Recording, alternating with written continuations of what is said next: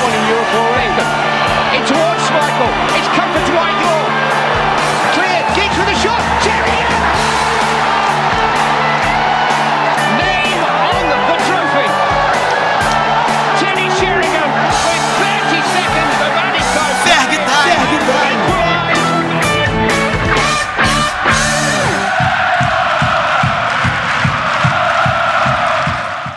Fala pessoal, está começando mais um episódio do Ferg Time, o podcast do Red Army Brasil. E hoje vai ser um episódio um pouco diferente, muito especial. E eu tenho dois convidados e está aqui comigo hoje o Thiago, da página Buzzy Babies Brasil. Tudo bem, Thiago? Olá, Karine, tudo bem? Um prazer estar aqui novamente, principalmente num dia tão especial com a presença tão ilustre. E já que ele adiantou, é realmente uma presença de peso. Ele que é jornalista, narrador esportivo dos canais ESPN, mais de 20 anos de carreira, já transmitiu Olimpíadas, Copa América, Copa do Mundo, finais de Champions em loco, e é conhecido por todos os amantes do futebol inglês. Paulo Andrade, tudo bem, Paulo? Tudo bem, Karine? Tudo bem, Tiago, aos ouvintes? É um prazer participar com vocês. Então, bora começar falando do derby que aconteceu domingo passado, que os- o pessoal da ESPN fez uma transmissão super especial, uma cobertura em loco. E conta pra gente, Paulo, como é que foi assim quando recebeu a notícia de que vocês vocês não, né? Principalmente você iria viajar para cobrir o jogo lá da Inglaterra, desde chegando a notícia, a viagem, como é que foi? Ah, foi muito legal, foi uma satisfação muito grande, porque a gente havia algum tempo não fazia esse tipo de cobertura internacional. Eu acho que a última que a gente tinha feito eh, foi há mais ou menos três anos, um Real Madrid-Barcelona, e, e desde que a gente transmitiu pela última vez a Champions League, na temporada eh, 14 e 15, a gente não tinha feito mais com frequência essas viagens. E, e principalmente pelo jogo que foi, né? Pelo que representava, é, o maior clássico da Inglaterra. Eu tive a chance de narrar uma vez em loco esse clássico é, aqui no Brasil, muitas vezes, mas já tinha narrado uma vez em loco esse clássico e, e fazia tempo já. Havia narrado no Enfield, foi um a um. O Titiarito fez o gol do United. Eu não me lembro quem fez o gol do Liverpool. Eu acho que foi o Luiz Soares. Quer dizer, já faz um tempinho. E, e até por saber, por conhecer bem a representatividade desse jogo, desse encontro, por ser no Old Trafford, tudo, eu fiquei muito feliz. E, e desde então a preparação tem sido muito intensa. A semana foi muito intensa, de, de, de cobertura muito forte.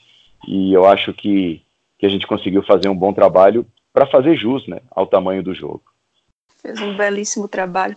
A gente falar um pouquinho sobre o jogo em si, é, assim, talvez nos últimos tempos foi o clássico que tinha uma maior disparidade entre as duas equipes, pelo menos da forma como você via abordando tanto jornalistas como torcedores, os do Liverpool bem mais otimistas do que os do United, pela fase que ambas as equipes vivem.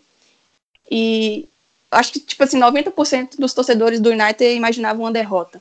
E quando acabou o jogo, ficou aquele gostinho de que poderia sim ter saído com a vitória. Thiago, você também teve essa visão? O que é que você achou da partida, da forma como o United se postou em campo? Bom, como você disse, né, é, a gente vive um momento de muita disparidade entre as duas equipes, apesar do equilíbrio nos últimos confrontos na própria Premier League. Nos últimos cinco jogos é, entre o Manchester e o Liverpool foram três empates, uma vitória para cada. Como você disse, é, o time do Manchester acabou surpreendendo dentro de campo.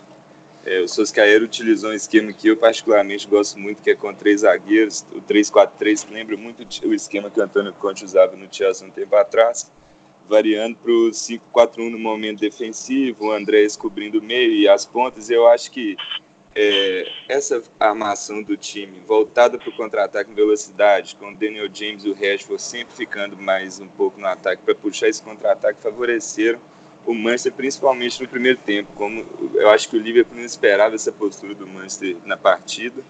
E à medida que foi atacando, com, teve um chute do Firmino, uma cabeçada do Firmino que o Gea pega, mas é, além desses dois lances, acho que o primeiro tempo o Manchester acabou jogando melhor do que o Liverpool e, e mais do que a gente esperava. O gol é justamente do lance de contra-ataque, teve é, o Lindelof dá o bote no Origi, que até foi revisado pelo VAR. Na minha opinião, eu, eu, concordo com a decisão do VAR, porque eu não acho que o contato foi suficiente. Mas o lance se inicia numa tomada de bola, com contra-ataque rápido, o McTominay liga o, o Daniel James, que é uma grata surpresa na temporada. E o James consegue acionar o Rashford, que, que com velocidade já estava dentro da área. Eu acredito que o Rashford foi uma, uma grata surpresa nessa partida. E eu falo grata surpresa porque ele havia sumido né, nos últimos jogos, não vinha tão bem. É, atuou mais, com mais liberdade, mais centralizado, um pouco mais solto no momento defensivo, não tinha tantas obrigações. Eu acho que isso favoreceu ele.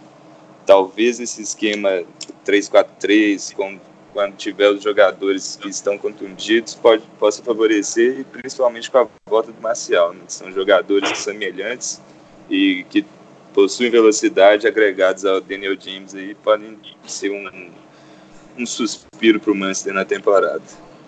Durante a sua cobertura pré-jogo e na semana mesmo antecedente ao clássico, eu vi que a sua opinião não era tão essa que a gente estava notando, né, Paulo? Assim, com relação a achar que o Liverpool iria lá em Old Trafford, ganharia fácil do United, você sempre falava que não, que achava que seria um jogo mais difícil, complicado, porque era, querendo ou não, uma oportunidade do United se reerguer. O Solskjaer estava balançando demais no cargo e, a depender da forma como a equipe se postasse em campo, ele corria sim o risco de cair. Eu gostaria que você falasse por que, que você tinha essa opinião, é, porque realmente pesa a camisa, pesa o histórico dos dois clubes, mas recentemente o United vem muito mal. Então, assim, de onde você tirou esse, vamos dizer assim, otimismo para acreditar que não seria uma vitória fácil do Liverpool? E gostaria também que você falasse um pouquinho sobre a questão da torcida lá na Inglaterra, se você também notou algo diferente com relação à expectativa para o jogo. Ah, começando, começando pela última pergunta, é, é, a atmosfera estava sensacional no Trafford, é uma atmosfera diferente, é, o torcedor na Inglaterra, ele mais reage aos lances, reage ao jogo do que age, né, do que incentiva o tempo todo, que é uma postura mais latina, uma postura mais de, de torcedores aqui da América do Sul, principalmente Argentina, Uruguai e um pouco Brasil. Mas é, no domingo estava especial. A torcida do Manchester United cantou mais, a torcida do Liverpool também atuante, é, levou ali balões para para provocar, para lembrar que o Liverpool tem seis títulos europeus, aquela coisa, e, e a torcida do Manchester United respondeu à altura, digamos, é, promovendo um belo de um, de um espetáculo. Em relação à semana, uh, é por justamente conhecer bastante esse jogo, né? E o que ele representa. Ele é um jogo à parte, ele, e tanto é que o Jürgen Klopp disse na entrevista antes do jogo, ele disse, acho que se um time, um time de todo o campeonato pudesse escolher enfrentar o Liverpool agora na nona rodada, esse time seria o Manchester United, porque o Manchester United conhece bem o significado do jogo e apesar da disparidade que você citou entre as duas equipes, o Manchester United ia se dedicar o suficiente para que essa disparidade não é, entrasse em campo na prática. E foi exatamente o que aconteceu. E a minha impressão aumentou muito mais depois de uma visita que a gente fez à casa do Andréas Pereira na quinta-feira. É, eu não pude, eu não pude revelar no dia, até a pedido do jogador que falou em off, mas ele falou: eu vou jogar, a não ser que o Solskjaer mude de opinião é, de maneira inesperada, mas eu estou treinando no time titular e, e é impressionante como a semana que antecede um jogo contra o Liverpool é diferente, foram as palavras do Andrés. Ele até brincava, ele disse: tem jogador dando voadora no treino, porque todo mundo quer jogar, todo mundo quer estar em campo, e, e, os jogadores do Manchester United estão nesse momento se dedicando pelo Solskjaer. O trabalho está sendo bem feito, bem conduzido. Ele falou as coisas estão dando errado às vezes e a gente é, fica sem entender por quê. Por que, que a gente fez um jogo tão pobre, por exemplo, contra o time do Newcastle, que é um time mais limitado? Foram as palavras do Andréas. Então, é, depois, depois dessa conversa que eu tive com ele, eu pensei, nossa, mas de jeito nenhum o Manchester United vai entregar de qualquer jeito três pontos para o Liverpool. E tinha um aspecto também envolvendo a parte técnica do Liverpool. Apesar de todo esse favoritismo e tudo mais, o Liverpool havia, havia é, se apresentado de uma outra maneira nos três jogos mais recentes antes do clássico. Não era mais aquele time avassalador que se impunha, que saía marcando gols nos adversários e, e decidindo logo as partidas. O Liverpool vinha encontrando maiores dificuldades. Então, por conta de, de, de, de do conjunto desses fatores todos, eu tinha certeza de que não seria fácil para o Liverpool, apesar do favoritismo teórico. E também pelo que o Thiago citou, né? O retrospecto entre as duas equipes, repito, é um jogo à parte. Agora são, são seis jogos sem que o Liverpool vença o Manchester United no Old Trafford. É, não é fácil de parte a parte imaginar uma vitória nesse jogo.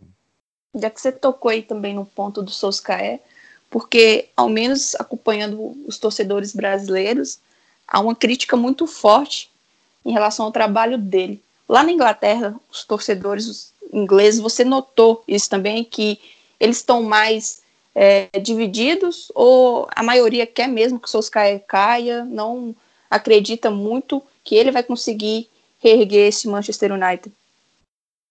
É, o jogo do domingo passado era muito importante para que essa impressão, é, impressão positiva, digamos, ou de, de dar crédito ao Solskjaer aumentasse e eu acho que ele conseguiu isso pela atitude do time domingo. Eu sinto o torcedor dividido, ainda acreditando que um ex-ídolo do clube é, pode ser o cara ideal para conduzir esse processo de reformulação. Veja só, nós estamos em 2019, o Manchester United está falando em reformulação e, e, vem se reformulando desde 2013, quando o Alex Ferguson parou. Mas enfim, esse é, é um, outro, um outro aspecto. E ainda é dividida a, a, opinião do torcedor do Manchester United sobre o Solskjaer. Eu acho que é, mais do que mais do que pressão negativa, o sentimento é de dúvida.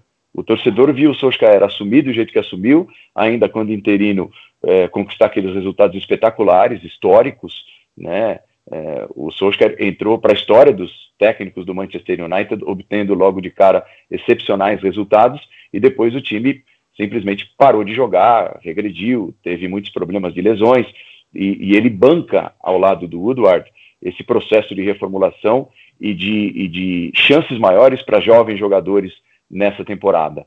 Mas isso tem um preço, e o preço está sendo muito caro, porque o Manchester United faz o seu pior início desde antes do Alex Ferguson, né, desde 1985-86.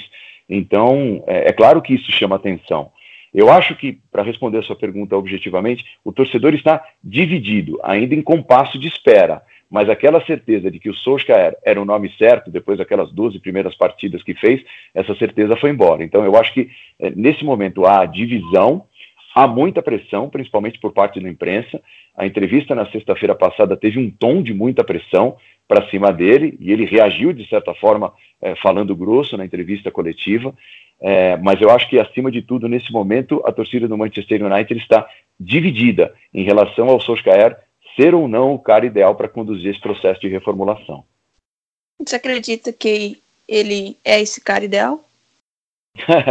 eu acho que eu estou com a torcida do Manchester United. Eu também é, tenho uma dúvida muito grande. Até a gente fazer a comparação antes do jogo com os números do Klopp quando chegou ao Liverpool. E veja só, o Solskjaer, em 30 jogos de Premier League, ele tem melhores números do que o Klopp tinha nos 30 primeiros jogos, conduzindo o Liverpool também num processo de reformulação quando chegou. Mas eu acho que a diferença entre os dois é muito grande. O, o, o Klopp, quando assumiu o Liverpool, é, já tinha sido vice-campeão europeu com o Borussia Dortmund, tinha vencido o time do Pep Guardiola na Alemanha, tinha sido campeão alemão com o Borussia Dortmund, vencendo o Bayern de Munique, tinha uma série de finais de Copas enfrentando o Bayern de Munique de igual, de igual para igual. Então, o Klopp já era um cara mais consolidado. O Solskjaer tem o quê? Tem uma pequena experiência na Premier League com Cardiff lá atrás, é, pequenininha mesmo, com um time pequeno, e uma, e uma experiência numa liga que é muito pequena, que é a Liga Norueguesa, e os títulos conquistados com o Molde, que é um dos times mais importantes do país, se não o mais importante. Então eu acho que a dúvida é pertinente, eu tenho dúvida também, é, eu imagino que o Solskjaer vai precisar é, se desenvolver como técnico ao longo desse período, resta saber se ele vai ter tamanho para, evoluindo como técnico, fazer com que o time do Manchester United evolua e com que o processo de reformulação e implantação de, de, de filosofia de jovens jogadores em campo também evolua. Mas eu, eu também tenho muitas dúvidas, sérias dúvidas. Não dá para cravar que ele é o cara ideal nesse momento, não. Eu, particularmente, não acredito. Acho que o processo que ele está liderando é o correto, tem que reformular sim, mas eu não acho que ele é o cara ideal nesse momento, muito pelo, por conta do histórico dele. Como você bem falou, comparam com o Klopp, mas o Klopp já tinha um, um trabalho consolidado como no Borussia, e o Solskjaer, você para, pensa e fala assim, mas o que ele apresentou como técnico? Então, eu não realmente eu não acredito que vai dar certo, mas eu torço para isso. E você, Thiago, você acredita ainda que o Solskjaer vai recolocar o United onde ele merece?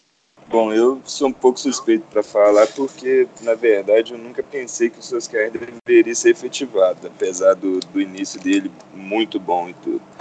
É, justamente por essa questão que vocês estavam debatendo sobre a experiência dele com, é, no futebol como treinador.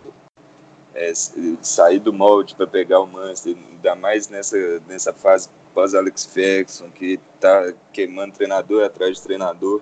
Por mais que ele tenha esse conhecimento, eu acho que ele poderia ser ter sido o que foi Ryan Giggs pós David Moyes, por exemplo. Era um ídolo no momento, mas ainda não, é, não tinha tamanho para ser treinador do Manchester. É, mas, contradizendo um pouco do que eu penso, eu não acredito que modificar o treinador nesse momento vai gerar uma mudança muito grande no, no time. E o que prova é justamente a partida que o Manchester teve contra o Liverpool. Você percebe que ele, de alguma forma, ele consegue fazer o time lutar e jogar bem, ou pelo menos ter ser combativo durante a partida, né? É, claro que tinha toda essa áurea do clássico entre Liverpool e Manchester que motiva os jogadores, mas deu para perceber uma mudança, principalmente na mudança tática gerada no, no time, nessa variação 3-4-3 por 5-3-2 ele jogar no contra-ataque, eu acho que é mais inteligente com os jogadores que ele tem. Ele não possui centroavante hoje, ele possui mais wingers, né? E o Rashford, que é um, um centroavante, mas não, não, caracterizaria ele como um claro centroavante, mas um meio atacante, porque ele pode jogar pelas pontas também. Então, eu acho que o que pode ajudar os seus que aí no decorrer da temporada é a janela de janeiro. A gente, eu, o Manchester perdeu jogador dois importantes como o Ander Herrera e o Lukaku e não teve reposição à altura né, nessas posições. Né? É, jogar esses jovens garotos que têm muito potencial nessa fogueira e achar que, de, que eles vão conseguir carregar esse time nessa temporada, eu acho que é que é, apost, é apostar muito neles sem ter certeza.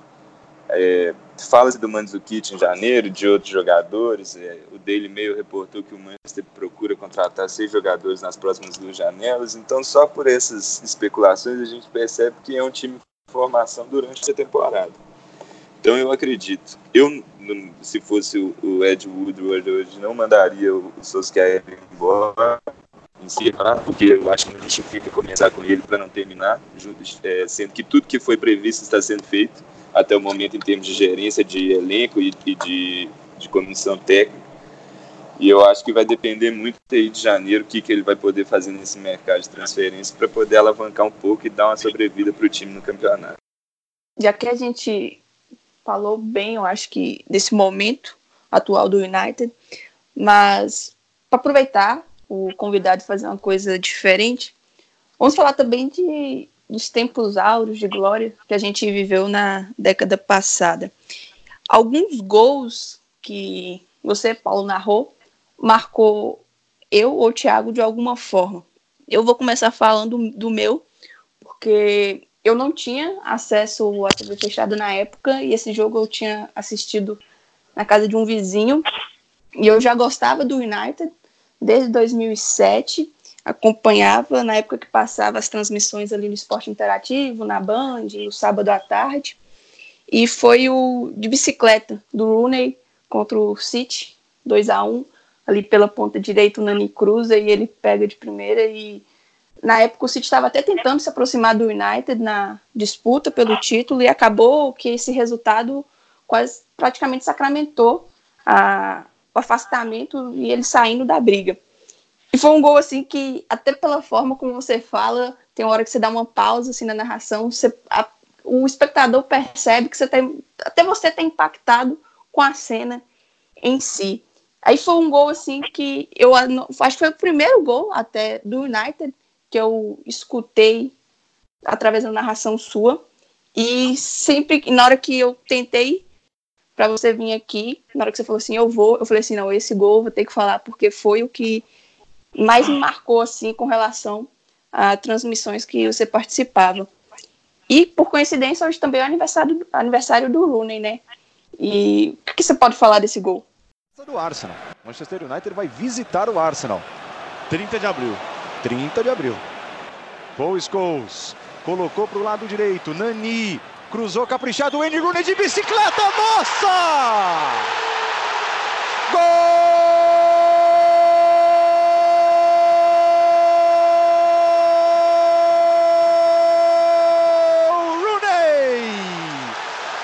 Manchester United! Um espetáculo no Old Trafford, o gol de Wayne Rooney. Nani cruzou, ela desviou no Zabaleta. Wayne Rooney subiu com todo o estilo do mundo, mandou uma bicicleta.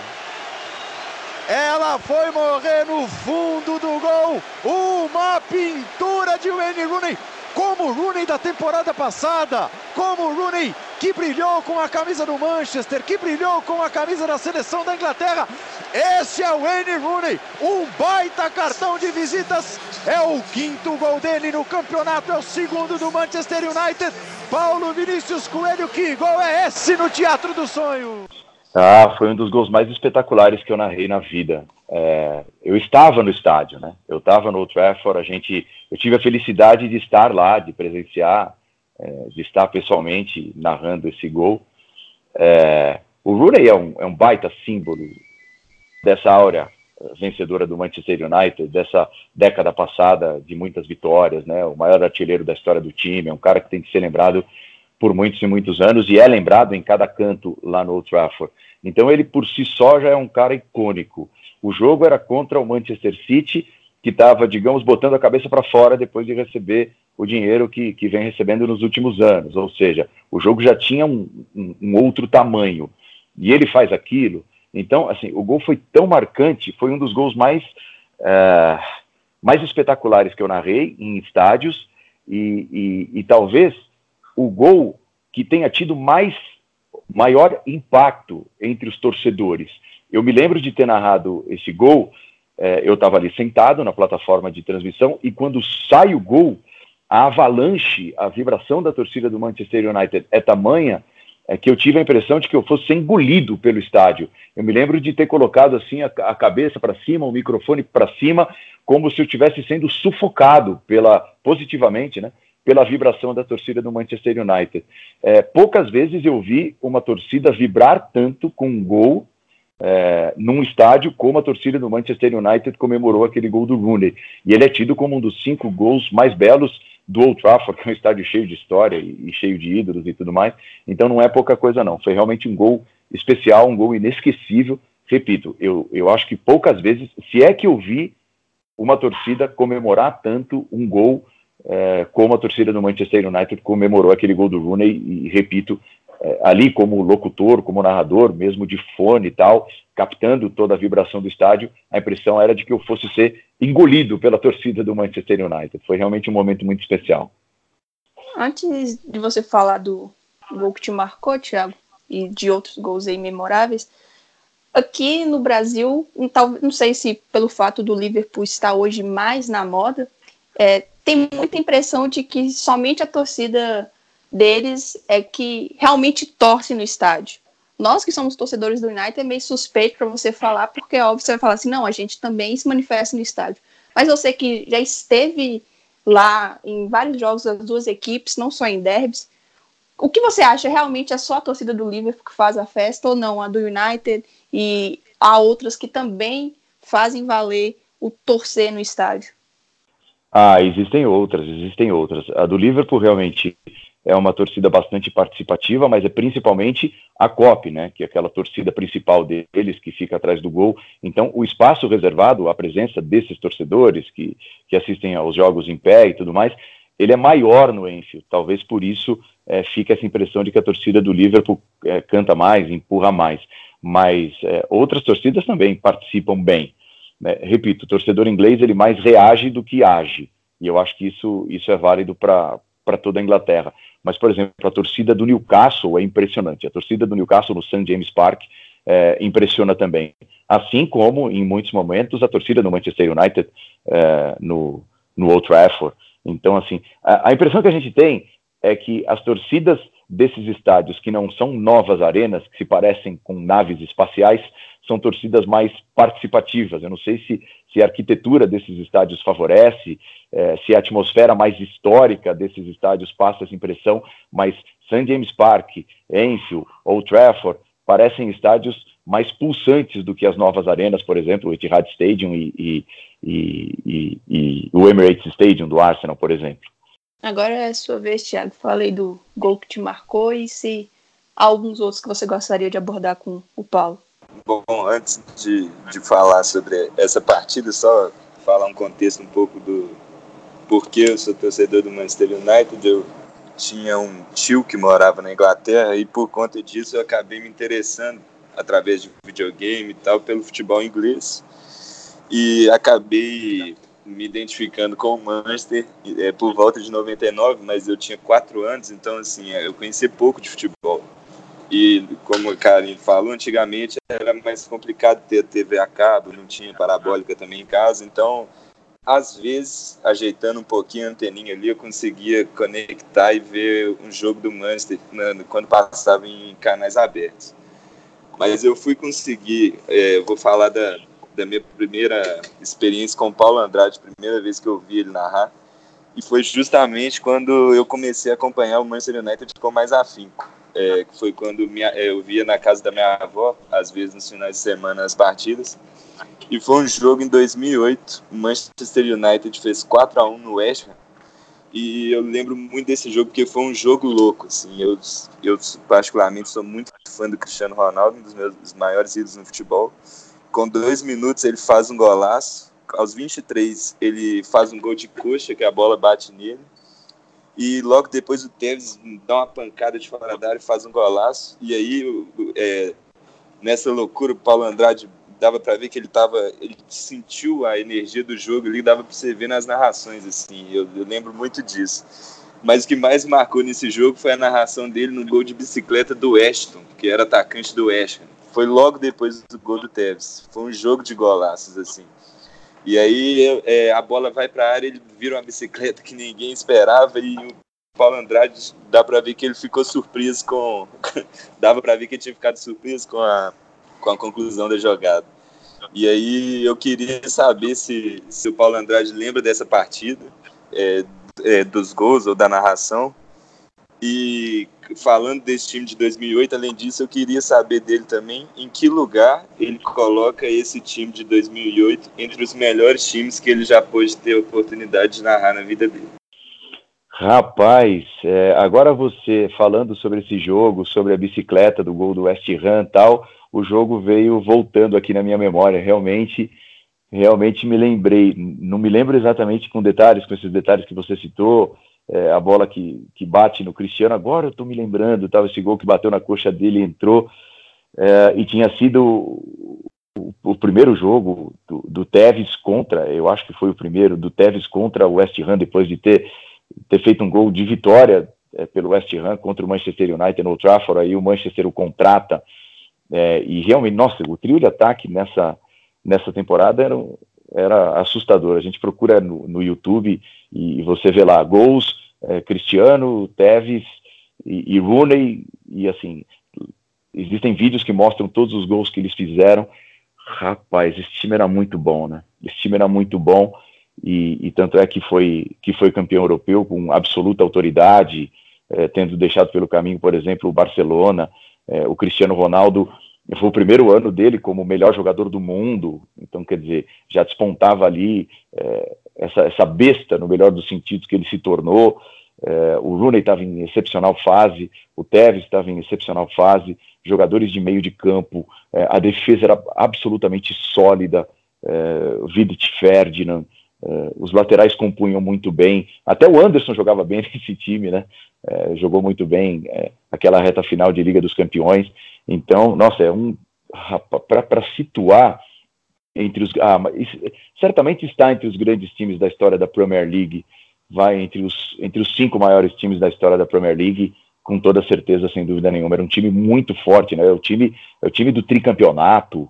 É, o último tricampeão foi exatamente o Manchester United dessa época. E na temporada anterior teve o Solskjaer se aposentando, eu me lembro de ter até comprado uma camisa do Solskjaer, pô, essa camisa aqui é histórica tal, porque pode ser a última da vida do Solskjaer como jogador, ele retorna ao Manchester United ali em fase final de carreira, então foi uma fase muito iluminada no Manchester United, e eu acho que, que estar ali em 2008, daquela forma, terminar a temporada em 2008 do jeito que terminou, só coroou um trabalho é, absolutamente espetacular. Aí veio 2009, que é o ano da consolidação do tricampeonato e do vice-campeonato na, na, UEFA Champions League, perdeu para o Barcelona, mas ali também despontava um time do Barcelona muito forte com o Pepe Guardiola.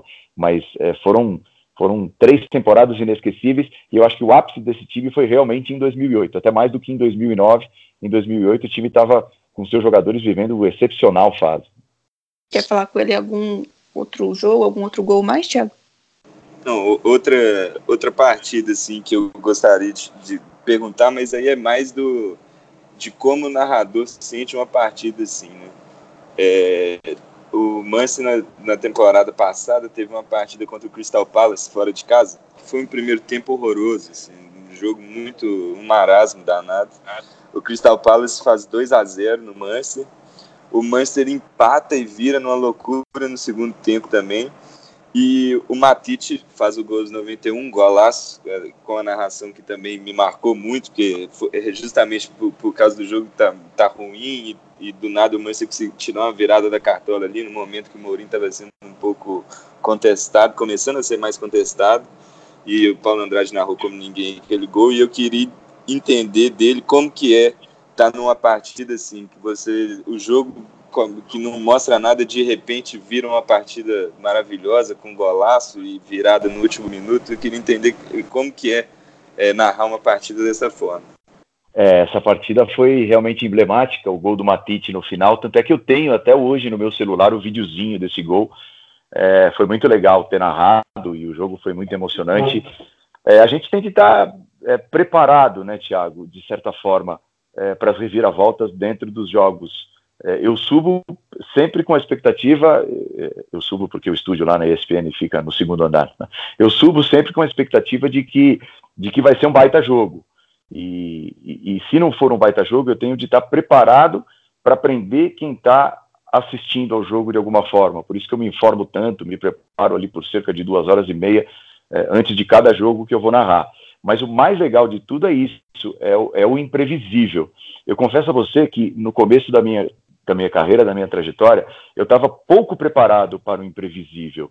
E eu acho que um narrador ele, ele atinge o seu ápice quando ele consegue aliar as duas coisas da melhor forma possível. A parte técnica, né, que envolve toda a narração, essa coisa da informação, do tom, do grito de gol, como vai ser, como não vai ser, e, e da parte da emoção, né? Então é, é, o Rooney narrando, é nossa, é o, é o Rooney é, fazendo gol de bicicleta e, e sai um nossa que é muito mais legal do que, do que se eu gritasse ali golaço, que seria é, mais indicado tecnicamente até para o momento. É, é, esse jogo inesquecível que você citou contra o West Ham. Você vai sendo envolvido pelo jogo de tal forma que você se deixa levar como se você fosse um torcedor narrando. Então, é, a gente tem de estar preparado, mas não é fácil. Você tem de estar ali bastante concentrado e, e, e de alguma forma imaginando que o jogo pode te pregar a qualquer momento algum tipo, entre aspas, de peça. E, e, isso que é apaixonante, isso que é muito legal na, na função da gente, na profissão da gente. Mas eu acho que, de certa forma, com o passar dos anos, eu me preparei um pouco mais para conseguir agregar essas duas, esses dois lados tão importantes da transmissão, que é a parte técnica de preparação, de, de, de, de informação e tudo mais, uma parte da emoção. Tem hora que é muito mais legal você se deixar levar do que, do que você se apegar à parte técnica. Já, é, já que... que... vocês têm. Já que, você, já que se chama Ferg Time, eu me lembro de gols, aqueles gols que o Maqueda fez no final, é, gol de virada, gol de vitória contra o Aston Villa, o gol do Owen contra o Manchester City, naquela vitória épica, 4 a 3 Cara, essa era uma partida. Então, é, essa era uma partida que entrou junto com a do Aston Villa do Van Persie. Porque eu, eu lembro desse jogo do Owen muito vividamente. Eu tava, é, tava na, não morava em Belo Horizonte ainda, tava na casa da minha mãe e tudo. E eu lembro do Owen fazendo gol 50 minutos e eu, eu, eu tinha me esquecido de falar sobre essa partida com você. Porque eu também não, não tinha certeza se era você e o, ou o Rogério Vogan. Mas eu acredito que pode, pode ter sido uma partida assim que foi, foi uma loucura, porque foi reviravolta o jogo inteiro, o gol saiu 50, o Owen nunca tinha emplacado, não tinha emplacado no Manchester ainda, como não acabou não emplacando. Mas esse jogo realmente para mim foi, foi, eu acho que foi o maior clássico entre Manchester United e Manchester City que eu vi. Assim. É, foi, foi realmente inesquecível, espetacular. E assim, eu sou um privilegiado, porque eu narro o campeonato inglês desde 2003. É, a ESPN trouxe o campeonato inglês para o Brasil, era uma coisa meio secundária tal. Então, quando eu começo na ESPN, exatamente em 2003, o primeiro jogo que eu narro na ESPN é um jogo do campeonato inglês. E eu sigo narrando há 16 anos o campeonato inglês. E, e eu peguei aquela fase é, feroz de disputa Arsenal e Manchester United. Eu confesso a vocês que é um dos jogos que eu mais gosto de narrar. É, infelizmente, nos últimos anos, é um jogo, entre aspas, um pouco mais esvaziado, mas é, entre talvez todos os jogos, é, é, um dos mais pesados. Eu sinto uma aura muito forte quando eu vou narrar esse encontro. Então eu peguei Roy Keane contra Patrick Vieira, é, aquele time do Manchester United que tinha é, o Paul Scholes, Ryan Giggs, é, van Nistelrooy, Wayne Rooney que tinha sido contratado recentemente vindo do Everton. É, era um time muito forte, era muito forte, era muito legal. E o Arsenal com aquela aquela sequência invicta com Henry, Bergkamp, Ljungberg. Então, assim, eu tive é, o privilégio de poder narrar etapas gloriosas no Manchester United, é, entre elas essa que você citou, o time do tricampeonato em 2008 do título europeu. Dentre, já que desde 2003 você está podendo acompanhar mais de perto o, a Premier League, qual foi o, o time, o jogo e o jogador que mais te marcaram nessa esses quais 16 anos aí de transmissão? Ah, vamos lá. Time. É, foram alguns, ainda bem, né? Porque são 16 anos, é sinal de que, de que, de que houve vários bons times nesse período que eu tive a chance de narrar. É, esse Manchester que, que o Thiago citou, sem dúvida nenhuma, que é um Manchester até pós era é, é, Roy Keane, ainda tinha lá, Paul Scholes, o Giggs, tudo, mas é, ainda pegava um pedaço de, dessa era mágica, é, sob o comando do Alex Ferguson, com a inclusão de grandes caras como Cristiano Ronaldo, Tevez, naquela época, enfim.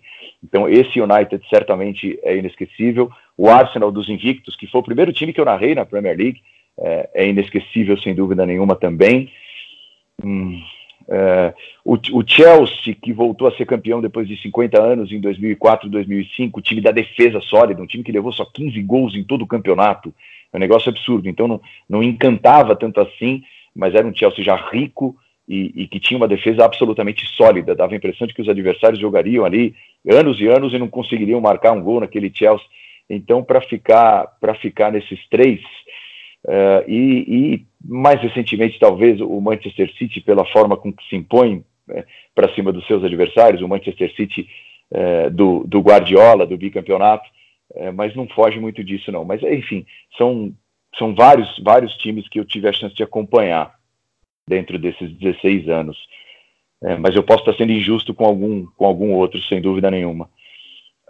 o jogo, o jogo, nossa, que difícil o jogo. É, eu, sei, eu sei que vocês não vão gostar muito, mas provavelmente aquele justamente aquele do Agüero, né? Que, que ele faz o gol.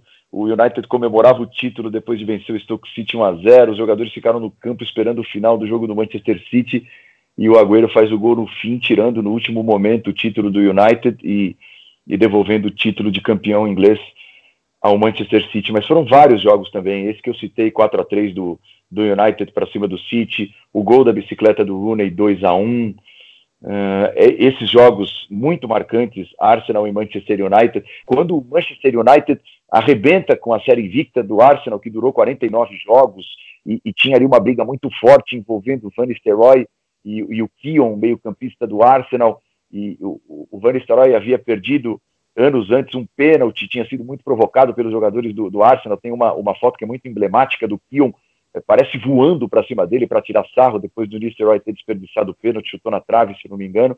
E, e, naquele jogo tem um gol do Nistelrooy e o outro é do Wayne Rooney. É, e, e, o Manchester United, ou foram dois do Rooney, enfim, o Manchester United acaba com, com a série de, de 49 jogos do Arsenal. Esse jogo foi absolutamente marcante. Então foram vários jogos, assim, é difícil, difícil dizer um. E jogador também, também. Eu vou ser muito injusto com, com muitos outros se eu citar apenas um jogador. Mas eu sou fã incondicional, por exemplo, já que estamos falando do Manchester United, do Ryan Giggs, sou fã incondicional do Paul Scholes. É, eu acho que esses caras têm um, um peso, um tamanho, uma representatividade para o Manchester United é, absurdas. O Thierry Henry do Arsenal, vai para tentar citar é, um de cada. O Gerrard do, do, do Liverpool, sem dúvida nenhuma. É, talvez Yaya Touré do Manchester City. Alguns dos jogadores vai, é, desses, desses quatro times, quatro ícones é, que compõem hoje o Big Six da Premier League, para citar alguns deles, alguns dos jogadores que eu tive o privilégio de narrar.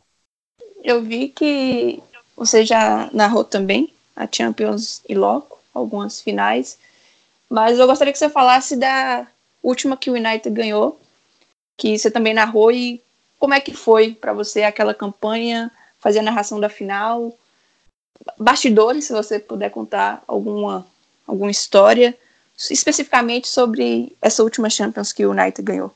Hum, já faz um tempinho, né? São 11 anos. Eu não vou me lembrar exatamente assim das, das especificidades de coisas assim mais de bastidores, mas para mim foi uma honra porque foi a primeira final de Champions que eu narrei, né? A final foi em Moscou eu acabei narrando do Brasil, mas ainda assim eu pude sentir pô, os ingleses dominavam a Champions League, então aquele, aquele Chelsea e, e Manchester United teve um peso, um tamanho enorme, e, e do jeito que foi, né, é, com muita crueldade para o torcedor do Chelsea, é, o Cristiano Ronaldo abre o placar numa cabeçada, o Manchester United parecia dominar o jogo, e de repente pinta ali uma sobra, o Lampard empata, e aí os times se arrastam para a prorrogação, o jogo começou num dia, terminou no outro, na Rússia, é, para favorecer o horário que é que é o horário melhor para todos na Europa. O jogo, o jogo começou quase que de madrugada eh, na Rússia, um horário absolutamente diferente.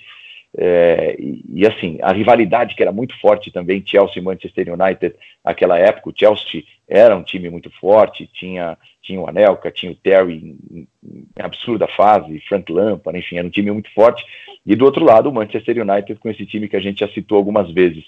É, então eu me lembro muito bem da decisão por pênaltis, aquela eu me lembro de ter narrado assim tal, Terry assim, preparando para narrar a história, né, de um cara tão ligado com a vida tão tão ligado ao Chelsea, nos pés dele um, um momento tão importante de bater um pênalti e consolidar um título europeu que seria o primeiro do Chelsea. E aí ele erra, eu me lembro de ter narrado isso. Ele vai, bate, erra, tal. E aí na sequência o Anelka erra também, o Manchester United vence. Foi talvez o grande jogo da vida do Anderson esse e um do Schalke 04 que eu tive a chance de narrar na temporada seguinte no Old Trafford também, foram dois jogos marcantes dessa passagem bastante contestada do Anderson pelo Manchester United, mas foi assim, foi, foi muito legal, foi um privilégio muito grande. É, eu respirava futebol inglês, como ainda respiro, à época, e narrar a primeira final de Champions com dois ingleses envolvidos, com tanta coisa envolvida, foi, foi um momento mágico na minha carreira, sem dúvida nenhuma, e coroado, coroado com o título de um, de um enorme time, aquele time do Manchester United 2007, 2008, já citado pelo Thiago. Eu não, tinha nem 10 anos nessa época, quando o Terry escorrega, e eu falei assim, nossa, vai ser, porque o Cristiano erra, e ali eu falei assim, ah, não acredito que não vai ser. Mas quando o Terry era, é como se fosse assim um sinal, eu falei assim, não, véio, se ele se ele errou, é porque hoje vai. E depois, nossa, foi realmente foi uma coisa assim. E depois vem a 2009, que é que eu lembro mais que em Wembley, o Barcelona com o Messi ali despontando e foi triste. Aquilo, acho que talvez uma das maiores decepções com o United foi a Champions seguinte. Mas falando de algumas coisas assim que nós que acompanhamos temos muita curiosidade, só que é meio complicado você ficar sabendo essas coisas, a menos que tenha alguma entrevista, como a gente está fazendo aqui, um bate-papo. Questão de bastidores, de histórias que marcam, é, acompanhando, como eu já falei anteriormente, essa semana que vocês ficaram lá na Inglaterra, na hora que vocês entravam, eu pegava e assistir você falando da questão do museu, do Trafford, e tudo ali que vocês puderam visitar. O que você pode falar para a gente, como torcedor, algo que você acha assim que é importante, que realmente vai fazer você ter ainda mais vontade de conhecer tudo, toda essa aura que ronda o Manchester United, desde a cidade, como acolhe o time, se bem que o Old Trafford não fica propriamente em Manchester, né? É mais no condado ali de Trafford. Mas eu gostaria que você contasse alguma história, algum caso, seja com um jogador, seja alguma viagem, que você acha que vale muito a pena contar, que a gente vai gostar demais. Uh, olha, o, o Old Trafford é um negócio, é um negócio sério. É, poucas vezes eu, eu senti num estádio de futebol um, um, ambiente tão histórico assim. Cada canto do Old Trafford ele relembra a história, ele cultua a história e a história do Manchester United é um negócio é, que pouca gente tem, que poucos times têm. É, eles, eles, eles têm ali é, no museu em cada canto a história de, de, dos camisas 7, de George Best, de David Beckham, de Eric Cantona. É incrível como o torcedor do Manchester United é apaixonado pelo Cantona. Em todos os cantos tem Cantona. Ele que fez parte de uma era vencedora, eh, digamos, a primeira década do, do Alex Ferguson no comando do time. E, mas o torcedor do Manchester United é apaixonado pelo Cantona. É, você anda nas barraquinhas antes do, do, no caso do jogo de domingo. É, eu, olha, eu acho que o Cantona é responsável por 50% dos produtos que são vendidos. Eu mesmo trouxe duas camisas relacionadas ao Cantona, com aquelas frases emblemáticas dele, né? I'm not a man, I'm Cantona. E, e tem aquela outra que ele diz: você pode trocar de esposa, de religião, de política, mas jamais, jamais você pode mudar o seu time de futebol. Então é, é uma frase que, que, que ele disse algumas vezes e, e, e, eu comprei até uma camisa que tem essa frase, o George Best, um jeito mais sarcástico, né? Aquele, aquele negócio de, ah, eu, eu, eu, eu gastei a maioria do meu dinheiro com carros rápidos, mulheres bonitas e bebidas, e o resto eu desperdicei. Então, essa é uma das, das frases emblemáticas de um emblemático número 7 do Manchester United. Então, assim, em cada canto que você olha, você percebe esses pontos históricos do Manchester United e tudo que eles representam. E, e para te contar um, um, um, bastidor, é, eu, eu, eu já tive a, a oportunidade, a felicidade de estar perto, ao vivo, de muita gente grande, né? de futebol, do Messi, do Cristiano, só para citar dois, né? Narrei jogos deles, tive a chance de acompanhar ali treinos é, de pertinho, de pertinho, tal, de cruzar com eles, de, de acompanhar entrevistas coletivas e tudo mais. Mas ninguém, ninguém me despertou assim um, uma, uma surpresa pelo tamanho, pela aura, é, por tudo que representa, como o Alex Ferguson, na primeira vez que eu o vi pessoalmente. Eu me lembro, eu estava ali numa sala de coletivas que eles improvisavam no, no Old Trafford, porque as coletivas antes dos jogos da Liga dos Campeões tinham de ser no estádio e o Manchester United improvisa, entre aspas, ali uma sala para que, que os dois times deem suas entrevistas coletivas e eu estava ali reunido com, com, centenas de jornalistas, fotógrafos, cinegrafistas ali, meio que eh, distraído e, e as pessoas conversando e tal, e de repente faz-se um silêncio assustador pelo simples fato daquela figura pisar na sala. E eu nunca vou me esquecer daquele momento. Ele vem com aquele terninho marrom, gravata vermelha, e eu penso: nossa, eu não acredito que eu estou diante desse cara. Eu não acredito, é, é de perder o fôlego. Você está perto do Alex Ferguson por tudo que ele representa, pela história, por ser o maior técnico de todos os tempos do futebol da Inglaterra. Então, assim, é, para pouca gente, eu tremi, entre aspas, como tremi quando vi o Ferguson de perto.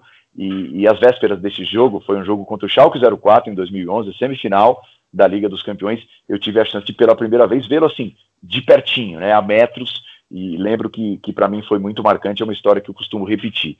É, pouca gente no esporte é, me fez tremer, me fez assim, é, prender a respiração como o Ferguson quando eu vi de perto naquele dia. Bom, Paulo, essa é, era uma curiosidade que eu tinha mesmo, de sabia que você tinha conhecido o Alex Ferguson, eu queria saber um pouco dessa dessa experiência. Fico, fiquei feliz pelo que você falou, porque eu acho que deve ser uma entidade mesmo diante dos nossos olhos. E paralelo a isso que você falou sobre é, poucas pessoas terem te feito, é, feito você tremer por, por conta da importância, é, eu queria saber se você teve contato com algum jogador do Manchester United ou dessa época, Scholes, Giggs, algum desses que você citou, é, ou esteve próximo que te causou essa impressão. É, e falando um pouco da minha impressão sobre os jogadores, eu particularmente sempre fui muito fã do Paul Scholes. Eu acho que ele foi, eu falo com facilidade, assim, que ele é o melhor meia central que eu vi jogar, é, junto com o Zidane. Acho que são os dois melhores que eu vi jogar e, e ele seria um jogador que eu que me faria sentir isso. Por isso minha curiosidade aí se você teve contato com algum jogador dessa época que te fez sentir uma coisa parecida com a do Félix. É, o, o, contato era assim, assistindo aos treinos, né? Porque quando a gente vai fazer esses jogos de Champions League, a gente tem a chance de acompanhar o treino ali de pertinho, às vezes à beira do campo e tal, e, e parar, analisar o jeito do cara, um ou outro trejeito. Agora, em relação a entrevistas, é, eles são muito fechados, né? O Manchester United é um clube muito fechado. O United adota meio que uma postura na Inglaterra é, que diz assim: é, nós somos o Manchester United, e, e, vem até da época do Alex Ferguson isso. É, nós somos o Manchester United, nós não precisamos de vocês, nós não precisamos da imprensa. E, e, então, por isso também, o Manchester United é muito fechado. Foi, por exemplo, um parto para que a gente conseguisse é, gravar, fazer as, as, entradas ao vivo, como fizemos, é, na frente do Old Trafford, porque ali já é uma propriedade do Manchester United, então foram dias de negociação por e-mails e tudo mais, até que a autorização viesse, e veio a autorização, a gente já estava lá na Inglaterra, né? e que bom que veio a autorização, porque é, a gente tem a chance de mostrar, como mostramos é, o museu ali à frente do estádio e tudo que, que cerca a história do Manchester United. Então eu nunca tive a chance de, de participar de entrevistas com eles, né, com o Paul Scholes, com o Ryan Giggs, com o Roy Keane, com esses caras da época. Tive a chance de vê-los de perto, realmente é muito legal, parece mágica, né? Você fala, puxa, eu não, eu não acredito que eu estou diante desses caras aqui, mas nenhum deles como o Alex Ferguson. O Alex Ferguson vai ficar para sempre na minha, na minha memória aquele momento que eu ouvi de pertinho ali pela primeira vez, acompanhando uma entrevista coletiva com aquele inglês gaélico dele, né, dificílimo de entender, mas só a presença dele é, é uma coisa grandiosa, uma coisa inesquecível. Eu realmente acho que não teria nem reação se encontrasse com o Ferguson, se nem que seja 5 metros, eu realmente consigo nem imaginar o que você sentiu.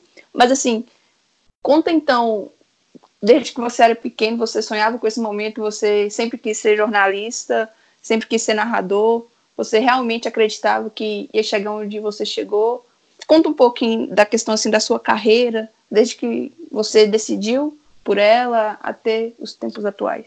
É, não, eu nunca sonhei, nunca sonhei em ser narrador, nunca sonhei em ser jornalista. Quando garoto, eu queria ser jogador de futebol. Joguei anos, é, 13, 14 anos em, em times na base, tentando ser jogador de futebol.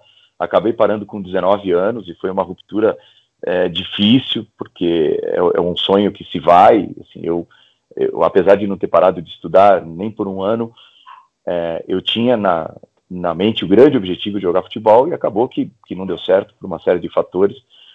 E, e assim, me tornar um jornalista foi muito por acaso, porque aí eu ingressei no, no curso de publicidade na faculdade e houve ali um trabalho que, que chamou atenção eu, eu comecei numa rádio comunitária, Rádio Pirata FM, como locutor e também foi absolutamente por acaso. É, o pai da minha ex-namorada trabalhava com isso, eu tinha acabado de parar de jogar futebol e ele, e ele achava que eu tinha uma voz é, forte e tudo mais. E como ele estava colocando uma rádio nova no ar, não tinha locutor suficiente para preencher os espaços. Como eu tinha parado de jogar futebol, eu tinha um pouco mais de tempo à tarde.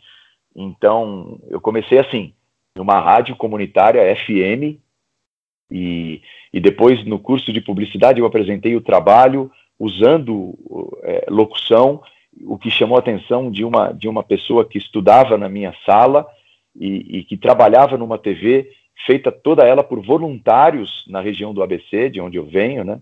aqui em São Paulo, na região da grande, do Grande ABC, que é na Grande São Paulo. E então eu tive a chance de, de, de, de começar comentando jogos, jogos da região do ABC, é, primeiro de crianças e jovens, e depois do Santo André, do São Caetano, do São Bernardo, que são os times da região. E, e aí eu comecei a perceber que a brincadeira estava ficando séria.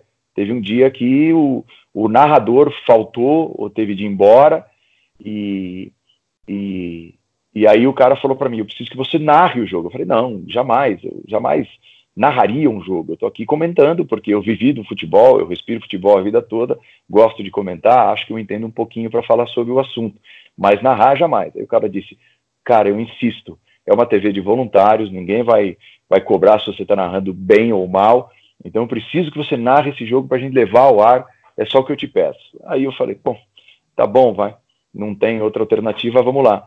E eu narrei esse jogo nessa TV de voluntários e desde então nunca mais deixei de narrar. Eu percebi que, que ali podia haver um dom, porque eu acho que narração é muito dom, até diferentemente de, de outras tantas funções que a gente exerce no jornalismo esportivo, apresentação, reportagem e, e, e outras tantas coisas que envolvem o jornalismo, mas eu acho que a narração esportiva ela passa muito por um dom.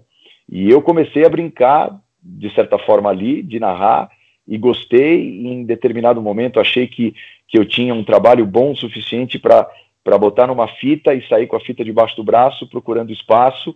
E a partir daquele momento eu pensei: ó, oh, é, eu acho que a minha vida vai ser isso aqui. Tanto que eu já providenciei a faculdade de jornalismo e, e ao mesmo tempo tomando portada na cara, é, procurando espaço. Tomei portada, inclusive, da ESPN, levei fita, a fita foi engavetada, acho que nem deu.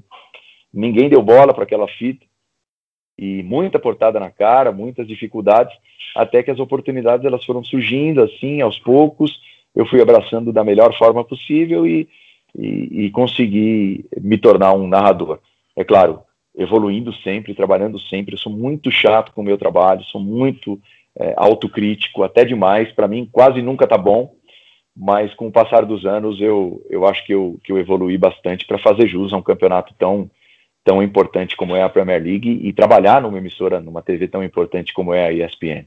Ah, realmente você faz um trabalho muito bem feito, não é porque você está aqui não, mas eu realmente gosto, não sei se foi porque ficou muito marcado aquele gol de bicicleta da forma como você narrou, e aí eu fui passar, procurar, pesquisar. Aí eu até me surpreendi quando eu vi que você já tinha sido jogador, né? Tem, iniciou a carreira. E assim, você já cobriu Copa do Mundo, Champions, é, cobre a Premier League, vez ou outra faz a, as transmissões em loco, cobriu Olimpíadas, Copa América. Você é realizado? Você tem mais algum sonho, alguma coisa assim, ou você acha que você já conseguiu alcançar tudo que pensava e almejava? Não, tudo não, tudo não. E eu acho que, que em nenhum momento eu, eu vou eu vou pensar isso. Ó, alcancei tudo que alcancei, que deveria ter alcançado porque eu acho, eu acho que isso pode gerar um pouco de acomodação. E, e não, eu estou sempre em busca de, de um tom diferente, de um jeito diferente de narrar, é, é, fazendo por merecer, tentando fazer por merecer estar, continuar em jogos grandes, em jogos importantes da Premier League, os jogos que tem a ESPN. Eu tenho uma carreira muito curta, por exemplo, em partidas do futebol brasileiro, talvez isso falte ainda na minha carreira, narrar um pouco mais o futebol brasileiro, que assim, nem se compara né, em nível técnico. Para quem narra Champions League e Premier League, são, são os principais campeonatos de futebol do planeta, mas eu acho que falta isso ainda, é, narrar um pouco mais a fundo o futebol brasileiro. Eu tive a chance de narrar algumas Copas do Brasil, que a ESPN transmitiu, e, e sempre à espera da próxima Copa do Mundo, a chance de, de, de merecer narrar mais uma final, como narrei em 2014, e, e assim, eu não sossego não. Eu acho que sempre a gente tem coisas a, a, a acrescentar na vida profissional da gente, e, e, eu acho que isso é o que me motiva a tentar melhorar sempre. É, uma coisa vocês podem ter certeza quando vocês pararem para assistir um jogo narrado por mim, seja ele qual for. Ó, tá aí um cara que está narrando ali 90 minutos e está tentando melhorar, está tentando fazer melhor do que o dia anterior, porque isso é, é a grande motivação da minha carreira. Se eu, se eu parar de pensar assim, certamente o meu trabalho não, não, não vai continuar sendo do jeito que está e, e, a minha carreira vai, vai descer de nível. E isso eu não, eu, não, eu não suporto. Quando isso acontecer, é hora de parar. Então, o que me motiva é melhorar sempre e buscar sempre novos desafios. Longe de estar realizado. Eu sou muito grato, eu sou privilegiado, Eu sou honrado com tudo que eu já fiz e com, e com tudo que eu, que eu tenho ainda a fazer e estou fazendo na ESPN e tudo mais. Mas eu sempre tenho coisas a conquistar. Bom, Paulo, é, no Brasil, eu acho que você hoje é a voz da Premier League. Né? Qualquer pessoa que, que você falar de Premier League, eu acho que vai lembrar, remeter você narrando é, prontamente. E eu queria saber se você desenvolveu aptidão e, e, e, se aproximou da Premier League a partir do momento que você começou a narrar os jogos, ou se você, antes de, de ser narrador e até mesmo na época que você jogava, você já tinha um contato com a Premier League ou almejava jogar lá, já, já admirava o campeonato. É, o meu cachorro tá, tá tentando participar aqui da conversa. É... é, ele, ele concorda com tudo que você acabou de dizer. É, não, então, eu realmente, assim como a maioria de todos aqueles que acompanham o campeonato inglês, eu pude ter um acesso mais, mais estreito, é, uma proximidade maior com o futebol inglês a partir de 2003, que é o ano em que a ESPN começa a transmitir o futebol inglês aqui.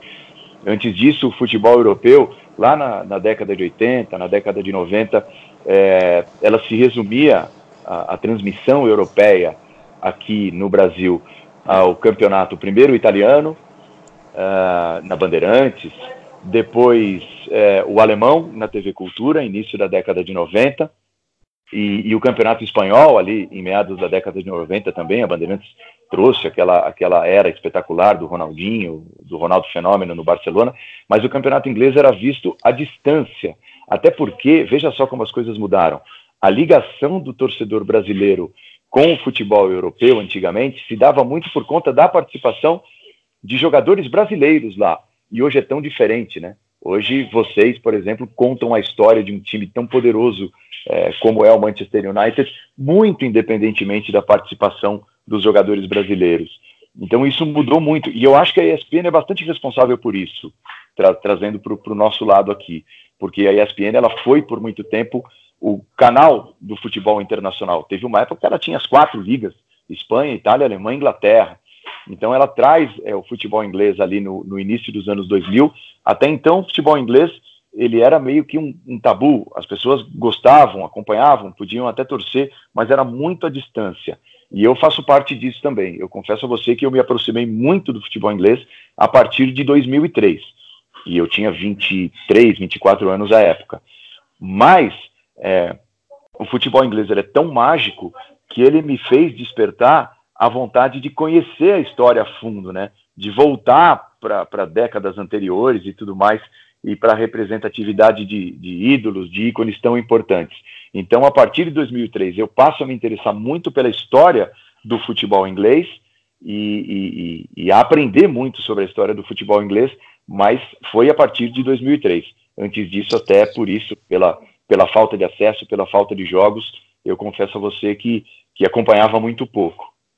Já que a gente está falando dessa relação de nós brasileiros com a Premier League, queria saber sua opinião, Paulo, sobre as páginas dos clubes europeus que tem aqui, né? Os torcedores têm se dedicado a cobrir, a fazer algum tipo de conteúdo. O que você acha? E muitas dessas páginas, inclusive, têm estudantes de jornalismo, o que você poderia dizer com relação às páginas e ao pessoal que está aí nessa caminhada e sonha ver vocês lá da ESPN entrando na Inglaterra e sonha em estar ali um dia? Eu acho absolutamente saudável, eu acho absolutamente louvável, é muito legal. E, e você sabe, às vezes você até pode pensar o contrário, mas eu aprendo muito, tanto que eu sigo muitas páginas como a de vocês. É, eu aprendo muito, vocês encaram com muita paixão e muitas dessas páginas com muita seriedade o dia a dia dos clubes. Então, para mim, é muito interessante é, que surjam páginas sérias ligadas aos clubes. E as coisas são assim. É, na minha época, era quase impossível a gente imaginar que alguém aqui do Brasil fosse torcer para um time de fora. Mas as coisas mudam, as coisas são assim. Hoje, então, é, não tem, já que eu sou de São Paulo, ah, o cara torce pelo Corinthians, que é o time dele, e torce pelo time da cidade dele, um time do interior. É, hoje é diferente. Hoje o cara pode ser que torça pelo Corinthians e tenha uma paixão séria por um time do futebol internacional, pelo acesso, é, pelo nível do futebol que se joga por lá. e é absolutamente natural. E que bacana que, que, que estão surgindo várias e várias páginas cada vez mais sérias que falam de, dos clubes. E repito, eu aprendo muito, eu acompanho muito, é muito legal, é muito legal. Cada vez mais é, é, é, é interessante o surgimento de páginas como a de vocês. E a conversa está muito boa, mas infelizmente já está caminhando para o final. E, Tiago, você tem mais alguma coisa que você gostaria de falar? Bom, primeiro agradecer pela oportunidade. É, realmente, agora que está caindo um pouco a ficha que eu estou fazendo entrevista com o Paulo Andrade, participando de podcast junto com ele. É, sobre as páginas, como você falou antes, é, queria dizer que é, é muito gratificante para mim e para os meus companheiros que são da Busby Babies Brasil, toda vez que ele cita numa transmissão que a gente está acompanhando lá com eles, que a gente está acompanhando mesmo, assintosamente toda vez. E como última pergunta, ele falou do, dos tempos áureos, do momento que me fez torcer para o Manchester United a partir nessa época de 2002, 2003, época de Van Nistelrooy, Scholes. E ele falou sobre essa rivalidade com o Arsenal na época que era muito forte. É, hoje, é, na semana passada, no, no jogo contra o Liverpool, o, o Roy Keane, após a partida, criticou os jogadores brasileiros, principalmente, por estarem conversando antes da partida começar ou depois da partida começar, ali o Firmino com o Fred. A gente lembra da briga dele com o Vieira no vestiário ali antes de entrar na partida. E eu queria saber o que, que o Paulo acha que é, que aconteceu nesse caminho de 2003 para cá que deixou talvez as rivalidades entre os principais clubes mais amenas. É, até mesmo como o, Arsenal e Manchester. É, não só pelos elencos terem caído um pouco o nível em comparação àquele time, mas se existem outros fatores, o, o que, que ele acha que pode ter contribuído para que isso acontecesse, não, não fosse a guerra, não é a guerra que é há 15, 20 anos atrás. Ah, eu acho que é o futebol ter se tornado cada vez mais é, profissional, é, cada vez mais envolve dinheiro, cada vez mais reúne jogadores. É, quando eu comecei a narrar o futebol inglês, não era qualquer um que podia jogar na Inglaterra. É, eles eram muito firmes em relação àquela, àquela questão dos 25%. Ah, o jogador tem de, tem, de, tem de ter sido convocado 75% das últimas vezes pela seleção nacional, ou tem de ter cidadania era muito forte, o visto de trabalho era muito difícil de arrumar para jogar na Premier League, né? E, e hoje nem tanto. Então, é, um jogo como Manchester e Liverpool reúne muitos amigos, reúne caras que se encontram em seleções. É, o, o Roy Keane vem de uma época bem mais raiz, né? A Batalha da Comida, aquela coisa toda, ele, o Vieira, o Kion e o Van Nistelrooy, aquela rivalidade à flor da pele. Mas eu acho que, para responder, é, é, grosso modo, eu acho que tem a ver com o futebol estar cada vez mais é, profissionalizado, ser cada vez mais um negócio, ter cada vez menos o, clima bélico, o clima de guerra. Não que esses jogadores não se dediquem como o Roy Keane se dedicava em campo antigamente, quando enfrentava o Arsenal, por exemplo, eu acho que, que faz parte também da nova ordem.